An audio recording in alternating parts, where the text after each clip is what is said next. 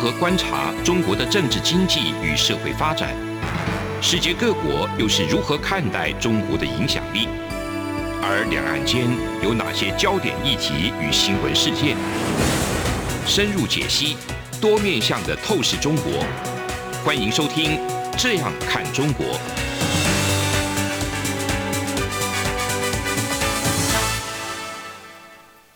各位听众朋友，大家好，这里是央广的《这样看中国》，我是富察。今天跟总台长张正台长一起在讨论上海。上海，对，上海人，上海人，农好，农好，农好，大家好。我们两个假上海人感觉。对，讲，再讲就不行。其实我今天讲上海啊，因为上海太复杂太大，我我就是跟台长想说，到底怎么讲？我就想说，那我们讲租界好了。你好厉害，都可以切到一个奇怪的题目。对对对，我从来没想过。我不想讲你很熟悉的题目，对。所以我们想讲租界就是的真相。因为我们原来理解的租界是比较偏重于政治角度和民族主义的角度来理解，嗯嗯、割地呀、啊、不平等条约啊。可是我想换一个角度，一个是房地产，房地产经营哈，我们 还有一个是自治的角度来谈。这个流量会不会冲高？大家听房地产，听房地产对会大卖的感觉。对，我们就，但我们谈之前，我们先谈收回租界的概念哈。是，因为我觉得就是看那个维基百科谈，就说上海租界是从一九四三年七月三十号结束的，被收回来了。那收回的情况是，是国民党哈，这个中华民国政府呢，在一九四三年的一月十一号，分别跟英国跟美国签订了一个中英新约跟中美新约。然后这个新约当中，他说自愿放弃中国特权，然后废除了自满清以来的各种不平等条约。因为废除了治外法权呢，所以中国司法权才独立。所以中华民国政府就把一月十一号定为司法节。嗯，我看了之后觉得。不能接受这个逻辑，对中华民国政府就很不满了。对，我就觉得说，我就特意去查那个中华民国这个司法部的网站里边，他们的司法节的介绍也是这样说。嗯，果然就是说，他确实这个司法节一月十一号是来自于一九四三年这个合约，这个中美新约跟中英新约。嗯，可是我觉得，就是第一个，我当然我知道，你知道我的论述，我一直是反对。就我认为那不是不平等条约，那就是一个条约，嗯、是就是没有条约是平等的。Okay, 我跟台长签个条约，一定是台长说你你有求互相同意，对，互相同意，可能有点压力，这个或者有点点不同的，嗯、比如你有资金，但是你签字了，你就要负责，就是。你有资金，你有技术，嗯、我没有资金，没有我只有人力，那我们签个合约，合约你能说不平等吗？我是觉得不能用不平等来理解啊，这是我的概念。对。Okay. 然后当然说司法特权啊，废除司法特权。我也不同意，我觉得那个司法权呢，嗯，本来就是当初签合约当中给人家的东西，嗯，就是现在如果一群外国人在台北生活，嗯，然后他们有一个社区，嗯，然后我觉得按照现在的概念，当然就是说他们要尊重中华民国的法律，对。对。那但是如果在按照往前历史回推，或者说你会发现有些外交使节，他们还是有治外法权的概念，嗯，就是说明这个治外法权确实是有它的道理，有它的原因。嗯。而不是简单说你到哪里就要服从哪里的法权的概念。是，呃，我我大概只能先说，就两个人签约，对，呃，看起来都一定是你情我愿。对，不过拿枪逼着我签，对，不过对，就有有些可能的条件，就你拿枪逼着我签，那个的确是，我觉得那个你说它是不平等条约，我觉得。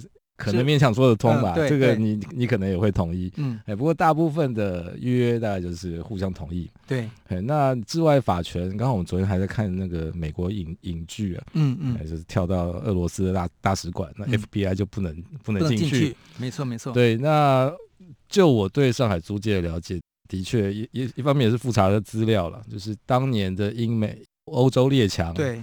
觉得当年的中国，那个清帝国那个什么砍头啊之类的，太太太野蛮了哈。所以他们他们希望他们的侨民可以得到比较合理的对待。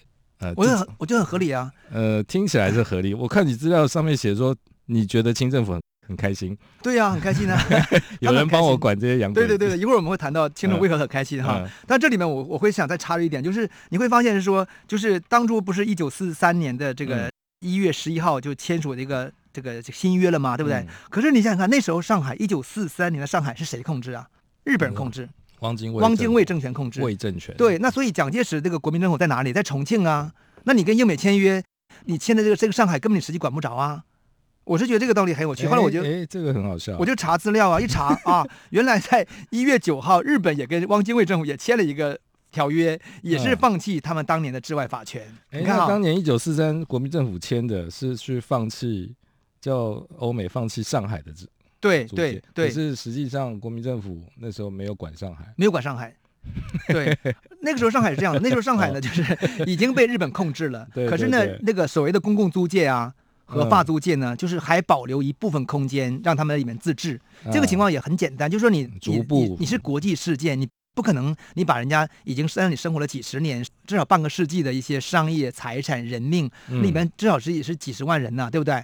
所以基本上很合理的，就是你有一个居住的空间在里边。那我请教复查一下，这个收回的意思是说，这这些人就不能住在这边，不能租房子了吗？还是说他就要离开这里？对，这个就是很好的问题。事实上，我个人觉得这个收回只是一个假概念对，他只是在法律上是说，原来当初清政府给你这个租地这个空间，嗯，不能用了。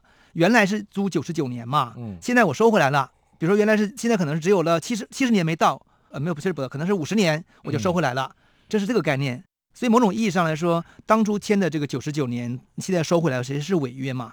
你跟人签个合约，改约嘛？呃，改约，好，好，改约原因也是因为当时在，因为在二战期间，嗯、美国政府跟英国政府跟国民政府是合作的，对抗日本政府，所以也是，它有很多因素，应该也没谁欺负谁，大家对对对，大家都同意，欧美欧美欧美也同意，也同意，对，但是当然就是我觉得从合约本身的运行来说，用收回的概念，我会觉得太强调自己多厉害了。嗯、呃，这需要这样子，呃，需要这样论述哈，对对对，不是不是，我还我还是没有没有搞懂，你收回那这些欧美住在上海租界里的人，对，怎么办？怎么办？他是必须离开，还是他可以继续改成一般的？我一年第一个这个租界没有了，好，那你在里面已经住了，你不是原来也有商业也有租房吗？你就按照我们中华民国的法律啊，就不要按照那个什么租界章程什么东西。特呃，对对对，租地章程里面所规定的一切，他们认为是特权的部分就没有了，尤其是治外法权和什么呢？和他们的自治权。因为我们后面会谈到说，这些人在上海，他们形成一套自治制度，用一个类似于上海市工部局，就是上海市政府的概念，在做自我管理。这个东西他们不能接受啊，这是国中之国耶，你怎么可以在我们的 伟大的中华民国当中建立一个小国家呢？不可以，嗯，哈哈，这是收回的概念，对对对。那但是我们今天主要要讲的就是说这个租地哈，就是说要从商业和房地产角度看这个 看租界，我觉得这个很有趣。要出这这方面的书，哎，我真的很想出哎，因为我觉得就是说，我觉得我们通常都觉得租界的存在是用武力抢夺了什么的哈。当然又因为鸦片战争的关系，鸦片战争是有发生战争有武力嘛，所以就会觉得是说好像这个租界就是抢来的一片地，可事实上不是这个概念。我会发现说，原来这个租界的存在完全是基于三个国际性合约，嗯，然后一个约套一个约，先把三个约讲完，我们就开始休息一下，来分下段讲哈。第一个约叫《南京条约》，我们都知道了吗？嗯，一八四二年，对，这是战争之后签的一个大约，可这个约只是个纲领。啊，因为南京条约是说，那你不要通商吗？好，你可以来通商。所以呢，他们在一八四三年七月呢，又签了一个叫《中英五口通商章程》。嗯，五口其中之一一个口就是什么？就上海嘛。上海。好，这是第二个约。那这里面规定是说啊，那你可以在里面居住，可以经商。嗯。可是你经商居住，你还要产生一些你的地房子怎么来嘛？所以签了第三个约。叫上海租地章程，嗯，这个约就是真正界定了这批外国人在上海如何生活、如何买房、如何租房、如何买地、如何经商的一个细则。对，所以我就终于弄明白了说，说啊。我原来也不明白，原来我以为说那租界就是把一块地就给你了嘛，对不对？对，所以它跟割让香港九龙不一样，不一样，不一样。香港真的是割让，那这个就是租给英国人。所以既然租，就有一个租金的问题了，对不对？所以我就想说，那我们在节目的下一段呢，就来探讨说，那为什么清政府呢要把这块地租给他？为什么不租你就混着住就好了嘛？对对，对不对？干嘛要租呢？照清帝国的法律就好。对呀对呀，那租的话就会产生一些问题。好，那我们下阶段再谈。这个问题是怎么回事？从两岸、国际、历史、文化与财经等角度透视中国的《这样看中国》节目，每周一到周五晚间九点三十分到十点在中央广播电台播出。如果您对《这样看中国》节目有任何收听想法或意见，欢迎寄信到台北市北安路五十五号，也可以透过电子邮件的方式。节目有两个信箱：二零二零 at rti 点 org 点 tw，或是二零二零零二零三 news at gmail.com。再次谢谢听众朋友们的收听与支持，请持续锁定每周一到周五晚间九点三十分到十点播出的《这样看中国》节目。好，我们节目回来继续讨论这个上海市这个地是到底怎么租的哈？怎么租的呢？就是当初清政府就是觉得说啊，你这些外国人来了嘛，要住的这这这边还要经商。可当时的上海县那个台长你知道吗？当时的上海县就是今天那个老西门跟豫园那一带。你有去过上海对不对？我去过上海，是二十年前去。那那个地方还在呀？浦西吗？在浦西外滩旁边有一个老上海，那里边有什么？啊，给人拍照用的。有豫园，你去过豫园吗？我城隍庙豫园好像有，对，那个城隍庙跟豫园就是当初的上海县，就是那原来现在外滩都都是空地哈，都是空地，所以当时那些外国人来到上海住哪里呢？嗯，本能的就是你当然一定是住了上海县里面嘛，嗯，可是清帝国的官员认为这不行啊，所以就有人说这些奇怪物种要跟我们百姓住一起，这可不行了，因为我们女孩子贞操不保，民风不纯，对。所以就就想办法是怎么去解决这个问题。嗯、那当初的上海道台叫做公墓酒，嗯，他就想了一个方案，他就把上海这个县城外边靠近黄浦江跟苏州河交界一带的河滩，嗯、那个河滩地呢就是河滩地吗？对，就近的外滩。OK，你知道外滩实际是苏州河跟黄浦江的交汇处那地方。啊，所以那边的房子就非常欧美欧式建筑，现在变成一个拍照打卡圣地。没错，没错。你知道那个有个叫外白渡桥吗？啊，我在把。哎，白渡桥怎么讲？外白的把把渡把渡，对，好好，我们打了个假上海人。OK 哈，那个外白渡桥呢，就是架在苏州河上面，然后通到这个外滩的那个桥。对，我知道那桥很有名，很有名，很漂亮，现在还在。而且那个桥就当初建的桥啊，哈。哦，真的。然后我我们要想象到当初上海这个道台把这个地方就是租给英国人的时候，它什么情况呢？那个上海租界地就是处于黄浦江跟苏州河交界处，我是这个意思了。前不着村后不着店，对，我是这个意思了。对，就是相对而言比较荒凉，不是市中心。嗯。那当时那个地方呢，有人住，嗯，但是是河滩地，嗯，那就租给他了。租给他之后呢，就变成这个地你来住了。可是那个地上不是有主人吗？嗯，有地主吗？嗯，所以英国人还得跟那些地主去租地。所以新政府应该是说，你可以在这一个河滩地，嗯，在这边可以合法的，呃，不是合法，在这边可以租居住。对，就是你只能，就是说你来可以，你只能住这个地方啊，其他地方你不能住。然后英国人晚上一定要回自己睡觉，就是。对，英国人也很高兴。英国人说：“对呀，我也希望单独一一块地跟你混一起也很麻烦，对不对？”所以像台北天母一样。哎，对，就跟哎，就是天母一样，没错，天母就大家都明白了。OK，所以就好，就是变成，但是那个天母，哎，天母应该也是美军把它打造出来的，很很繁华呀。嗯，早年天母应该也不会这么繁华，对不对？天母的传说就是说，为什么叫天母？因为外国人讲话都听不懂，听不懂是台语，就听不懂。哦，真的？传说了，我也不知道是不是真的。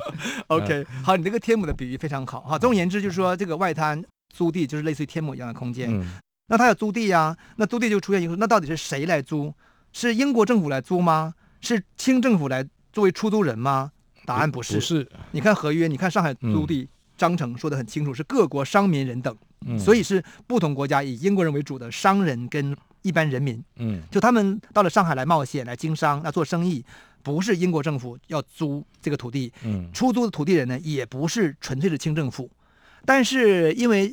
现在的就是外滩那一带的土地呢，有私人土地，有农田，嗯，也有一些是政府的土地，所以其实这出租方呢也有政府，也有清政府，嗯、但是更多是一般的地主，嗯，好，大致是这个概念。对，我们我我会设想说，当初那个地方就是你想想，英国人先租一块地，然后盖个房子，嗯、旁边都是农田嘛，嗯，就好像一零一对面那个农田一样的感觉。现在还是 现在是停车场哈，现在是繁华的信义计划区，没有，它对面还是很荒凉的一个空地啊，一零一的对大楼对面呢、啊。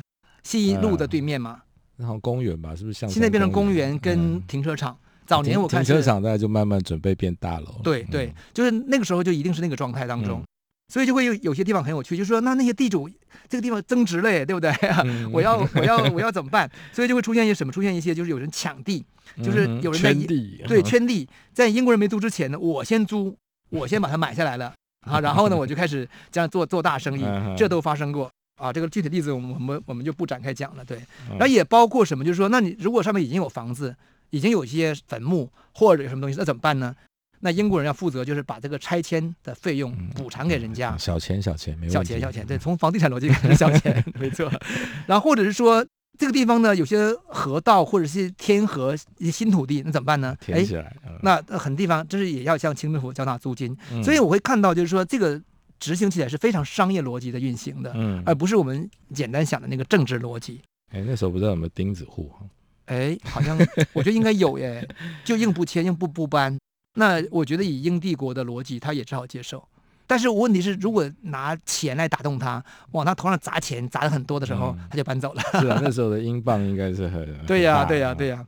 那我们回来就说，租界租界里的事到底归谁管？就是租界里面，他们既然租地了，要盖房子，要修路，要进行城市的或者城镇的基本建设，是归谁管？是归清政府管吗？当然不是嘛，对不对？因为清政府已经把地租给人家了，就不会管了嘛。嗯，就是一身轻，不是一身轻，没人管的意思。对，那交给英政府管吗？我们通常会这样认为，对不对？本来以为是了，不过看起来应该不是啊。对，这是我。可是为什么不是清政府管？他只他只是说这块地你们可以住在这里。对，基本的大清律令应该，哎，你们贵贵贵朝 贵朝敝朝没有管吗？就也不管。他是这种，就是说法理上他是清政府的土地，对不对？嗯、清政府呢也执行一个行政审批权。就是说，你任何一个合约都到清政府那边去报备，嗯、所以报备我的理解就是登记，嗯，就登记说有什么备对，其实并不是允许的概念，这是一个流程的概念。嗯、那里边呢，为什么就是他不管呢？因为里边都是外国人发生冲突，英国人跟美国人打仗发生冲突死了人命怎么办？大清律例吊起来打，脱下脱下裤子打屁股，这是不合理嘛？嗯、你今天新加坡的那个鞭刑，西方人都无法接受，嗯，对吧？新加坡那个鞭刑也是打屁股耶，是，我知道，对大清律例有打屁股的吗？呃，打板子，对呀、啊，嗯、对，也是一样啊，对呀、啊，所以这个东西一定是不人道嘛，不不合人权，所以让你们英国、美国吵架就自己解决。对，哎，这就这就是治外法权的最重要性。清皇帝不想管这个小事。对，可是呢，我们会觉得说，那就英国人管吗？不是英国政府管吗？不是。嗯，就这个是最妙的地方，是我觉得特别要展开谈的，就是其实也不是英国政府管，嗯，因为英国政府呢是最懒的政府，世界上最不愿意管事的政府。哎，我看那个历史介绍，他说什么呢？哈，当初这个鸦片战争以后啊，有人跟清政府说把台湾割给割给这个英国，然后英国议会就讨论这个事情，说到底要不要台湾？答案是不要，台湾太大了，太复杂了。那我要一个小香港，那个小岛上里面没有人多好啊，对不对？我的目的是干嘛？我说目的是经商，是贸易啊，我干嘛管理一些人呢？而且这些人，在我看来又是，对不对？翻文化水翻嘛，文化水平那么低，我干嘛要管你啊？对，嗯、而且那时候他们都通常是用公司来管理，所以他不是政府派人管理，而是、嗯、而是有一个授权的公司，由公司来管理。哎，这个就是英国跟法国最大差别。你知道上海的法租界完全是法国政府在管理啊？是啊，对。那英国呢？是英国人自己管理自己。对，所以这两套不同的殖民、不同的扩张的对体系。那当然，我觉得其实真的是英国的方式，我认为更好哈。所以基本上逻辑就是说，英国人自己管，而不是英国政府管。嗯。那我就有想到说，因为我们在中国文化的这个脉络下，总觉得好像是自己管比较好。我就想啊，就是说，如果现在我们把一些非洲土地给中国人的话，对，你觉得中国人，你觉得中国人自己会管自己吗？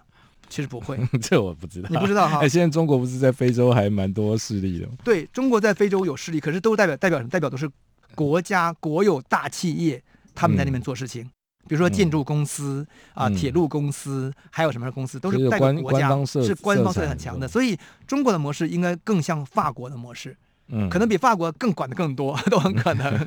对，那总而言之，跟英国的那个英国的自治完全不同的。对，所以我们在这个。节目的最后一段就会讲说，那英国人是怎么自我管管管自己的？嗯、我觉得真的很厉害，很赞叹的。我们下步就讲工布，对，下步讲工布局，工布局就是市政府的概念。好，我们休息一下下，一会儿再回来。是阳光，像台湾之光穿透世界之窗；是阳光，像神鹰翅膀环绕地球飞翔。好，我们节目回来跟台长讨论工部局哈，工部局的出现呢，真的是一个划时代的变革。就是工部局出现，当然有它的前因，就是我们刚才讲那个土地章程是一八四五年双方签的嘛。嗯、可是后来发生很多情况，第一个就是美国人来了，一八四八年美国人来了，然后一八四九年法国人也来了，他们各自建立租界，所以他们不是同一块地，不是同一块地。OK，对。然后呢，后来英英国跟美国文化很文化很接近嘛，他们就合并成公共租界，就英美租界。那法国人觉得我法国人干嘛跟你在一起？我才不想跟你在一起呢哈。所以法国人就独立走法租界，可是这三块地方是连在一起的嘛，嗯、路要通嘛，对不对？嗯、那不能像中和、永和一样，就是走走就路就没了，就变成死胡同，对不对？所以呢，咱们西方人是很会管理的，嗯、那他就一定要成立一个共同机构来管理这个东西，嗯、这是一个内部的变化。还有一个外部变化就是太平天国之乱。太平天国在一一八五零年出现之后呢，就在整个到了南方以后呢，就占领苏州、南京嘛，嗯，那迅速就导致整个他们一个叫小刀会的一个一个叫，嗯、我觉得小刀会是一种会道门的一个乱乱源，就把上海的道台给控制住了，上海县给控制住了，然后清政府就要打这个小刀会，然后但是可是租界你又不能进，租界是人家租的地嘛，对不对？哎，太平天国没有打到上海，没有打上海，因为上海是租界，他们到了苏州就停止了，所以你今天看苏州豫园就是有一个叫太平天国的旧址。就在那边，他就没有到上海。但是上海的小刀会呢，其实是是太平天国的一部分，延伸一部分，在那作乱。然后清政府 跟租界里的英英商、美商，呃，还有法商，还有这个小刀会的这个成员，他们之间关系很复杂，发生好几次冲突。嗯，就包括是说清政府为了打小刀会，一不小心一开枪就把这个英国人打死了，那怎么办？所以英国人那时候就组织一个叫做万国商团，嗯，组织一个自卫队。叫上海义勇军，保保卫自己。就总而言之，有内部的政治呃土地问题、合作问题，也有外部的政治问题跟安全问题。嗯，所以呢，在一八五四年，他们就决定说要把这个上海租地章程再重新讨论修约，嗯、因为不然的话我就就不适用了嘛，嗯、对不对？所以他们很厉害哦。啊，对，那时候还有个问题是什么？就是当时因为太平天国。所以整个江南的很多士大夫、有钱人，嗯，都跑到租界里去了啊，因为安全。电影里常演，因为安全，对对对，而且好像很喜欢跑到法租界。对，我觉得常比较常听到法租界，没错，法租界。法租主要是因为它就很很时髦、很洋气，对，所以这个是跟法国文化传统有关系哈。好，那这些问题要要怎么解决呢？那这些人就他们要开会解决，他们在一八五四年就开一个会议，嗯，这个叫租地人大会。哎，就是谁租地，谁是有权利的人开会。分区管理人会议，像社区，就是你有你有房子有你有房子你有地，你才有资格参加会议。然后他们就是这个，在由四十九个租地人和三个英国、法国跟美国的三个领事一起召开这个租地人大会，就开始修改这个租地章程。修改租章程，我觉得最根本就是说，基本就是说，比如说以前是英国一家具有居留权嘛，现在英有有美国跟法国，所以呢就改变说，以前像英国去报告说我要租地。那改成各自向各自报告，嗯、对不对？然后呢，原来要要交抵押金，现在也简化手续，也不用交抵押金了啊。还有就是什么，来了很多华人啊，来了很多中国人，华洋杂居，那我们默认，嗯、那这些人来了，我我们不能把他赶走啊。就是他有有很多这些具体的一些东西，这个我们不展开讲了。嗯、要讲的就是什么？就是他们决定要成立一个工部局，工部局对，要保证租界租界内外国人的安全跟他们的生活幸福。OK，对，那这个工部局的概念其实是翻译的概念。就是中文汉文翻译成工部局，嗯，因为清政府觉得说，你们这个干嘛？你们就是盖房子修路嘛。按照中国的概念说，工部就是建设部门、建筑部门。OK，对，叫工部。营建署。对，我刚才特别问副厂，因为他是工部是工人的工，对，部会的部门的部，还有对工部听起来就是工部、礼部、刑部，就是吏户、礼兵、刑工。对，没错，就这个概念。OK，因为他们理解的说，你们这些人主要是修桥造路，对不对？就是叫工部嘛。可是。工部局的英文就是市市议会、市议局、市政委员会，啊啊、就市政委员会的概念。哦、对，好，这可能是英国人把中国人给骗了。本来以为只是一个建设的公司而已。好，好，那这个问问题，这个工部局哈，他们是什么概念？他们就是认为是说，我们面临这么多复杂的情况，所以我们这些外国侨民也是外国纳税人，我们应该授权给一个机构来管理这些事情。嗯、是，那这个机构呢，它可以。组织警察、维持治安，嗯嗯、还有收税，对不对？就政府的概念了啊！所以我们看到很多印度印度警察在里边，对，都是都是大英殖民地的一部分在那当警察。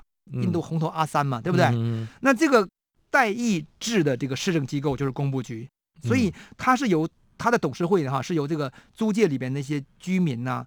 组成一个纳税人会议，自下而上是选出来的哦，非常西方的民主制度，而不是说是外国领事、英国领事去任命说谁谁谁谁谁谁谁的。这个公务局的运作非常非常重要。那我觉得就是，哎，人家真的很厉害哈，人家可以自己的 修改、自发的修改一个章程，来为为了解决自己的问题。那而完全不是说由官员来去出面解决问题，这就是我认为他们非常重要的一个自治传统。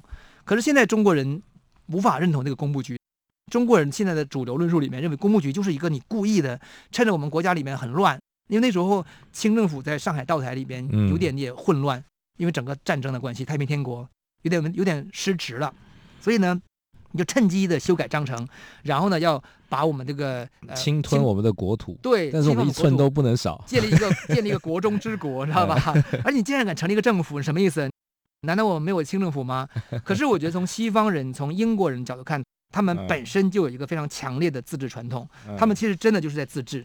好，我觉得这就是他们这工部局的重要的一个存在的价值。然后另外一个点很有趣，就是工部局运行了十五年以后，到了一八六九年，他们这个工部局的组成成员里面不是有董事会吗？嗯。董事会以前是由租地人会议，然后就是你只有是租地的人才有选举权，嗯、然后呢，在会议当中再选出董事。他后来觉得不对啊，因为上海发展有很多人没租地，他只是做贸易，可是他也交税啊，啊，他也也是有有产纳税者，那我们不能把这些人忽略掉吗？所以他在一八六九年的时候呢，就把这个租税租地人会议扩大为纳税人会议。OK，那你我看那个资料，就是说，在原来那次，在一八六九年，由原来的选选民，就是有选举有选票的人有三百四十个人，嗯，就增加到四百六十七个人，嗯，等到了一九三一年呢，这个公共租界里面具有选举权的纳税人是两千九百六十五人，有这么多？对，而且票更多，因为当时他们他们用的制度是财产制，而不是普选制。现在普选制就是一人一票嘛，我个人是很反对一人一票的，你知道吗？因为那种民主是假民主。那真正美国的那种所谓的州权，那个就是他那个选举制度才能够互相平衡制衡。对，那个那个雅典那边从前什么，你有三匹马是？对对对对对，就是有财产的人才有选举权，没有财产人你没有选举权。那英国人当初就用的是财产制而不是普选制啊，就是这个纳税人会议是这样运行的。但是我觉得很有趣，就是说。再往后运行以后呢，就产生华董，嗯，就是董事会原来是这个九个人当中都是西方人为主嘛，嗯、因为当初的纳税人都是西方人嘛。可是后来华人力量也进去以后呢，就产生华董。那华董呢，这个部分就是蛮微妙的，嗯，我觉得他扩散到华董，说明也是说他很尊重华人商会跟华人商帮的利益，因为你有你在里面做生意嘛，所以你你也也有代表权。可是华董最大的问题是什么？就是他被国民党利用了。国民党就是利用了这个华董哈，因为你知道，一九二七年北伐成功以后，蒋介石到上海之后面临的问题就是利用当地的华人商团帮他筹资，嗯，然后呢，利用他们这个自治的机构进去以后呢，然后就把这个英国的工部局的这个运作就悄悄的，就是让他转向了更多的转向了国民党的这个利益。所以他们本来是一个上海租界里面为为了忙自己的事情，他们就是经商，没有没有没有政治的企图。嗯，然后里面那些华董呢，开始产生自己的政治和考量，说，哎，我如果跟蒋介石合作，我会不会有点什么好处啊？嗯，于驾清啊，这些什么商帮啊，这些什么 都都来了。所以后来包括到一九三七年，那个蒋介石政府到了重庆以后了，嗯，蒋介石政府跟汪精卫政府。都在争上海租界里边这个工部局里边的华董的席位，强、啊、董事席位，抢董席位。对，这一听你就很熟悉了哈，都在争那个东西，因为背后是有利益关系的。嗯、OK，对，那这个东西就导致上海租界的运作发生非常巨大的变化，非常质的变化。嗯、到一九四三年，整个这个租界回收以后呢，一切就烟消云散。所以我觉得今天上海变成这个样子，如果没有这个变化，上海自己一直往前走的话。很可能变成新加坡，变成香港这样。你说那个租界持续扩大，对，英法美的文化一直在里面运作。我觉得这是好事，这是更好的一个结果。就好像今天中国周边有日本有韩国，如果你周边有个北韩，对你没有任何好处。可你有韩国有日本，对你好处更大。有香港也是如此。嗯，好，因为时间关系，我们就不多 展开谈了。下次再跟台长聊别的话题。好，谢谢，谢谢，谢谢大家。从两岸国际历史文化与财经等角度透视中国的《这样看中国》节目，每周一到周五晚间九点三十分到十点在中央广播电台播出。如果您对《这样看中国》节目有任何收听想法或意见，欢迎寄信到台北市北安路五十五号，也可以透过电子邮件的方式。节目有两个信箱：二零二零 at。R t i 点 o r g 点 t w，或是二零二零零二零三 n e w s at gmail dot com。再次谢谢听众朋友们的收听与支持，请持续锁定每周一到周五晚间九点三十分到十点播出的《这样看中国》节目。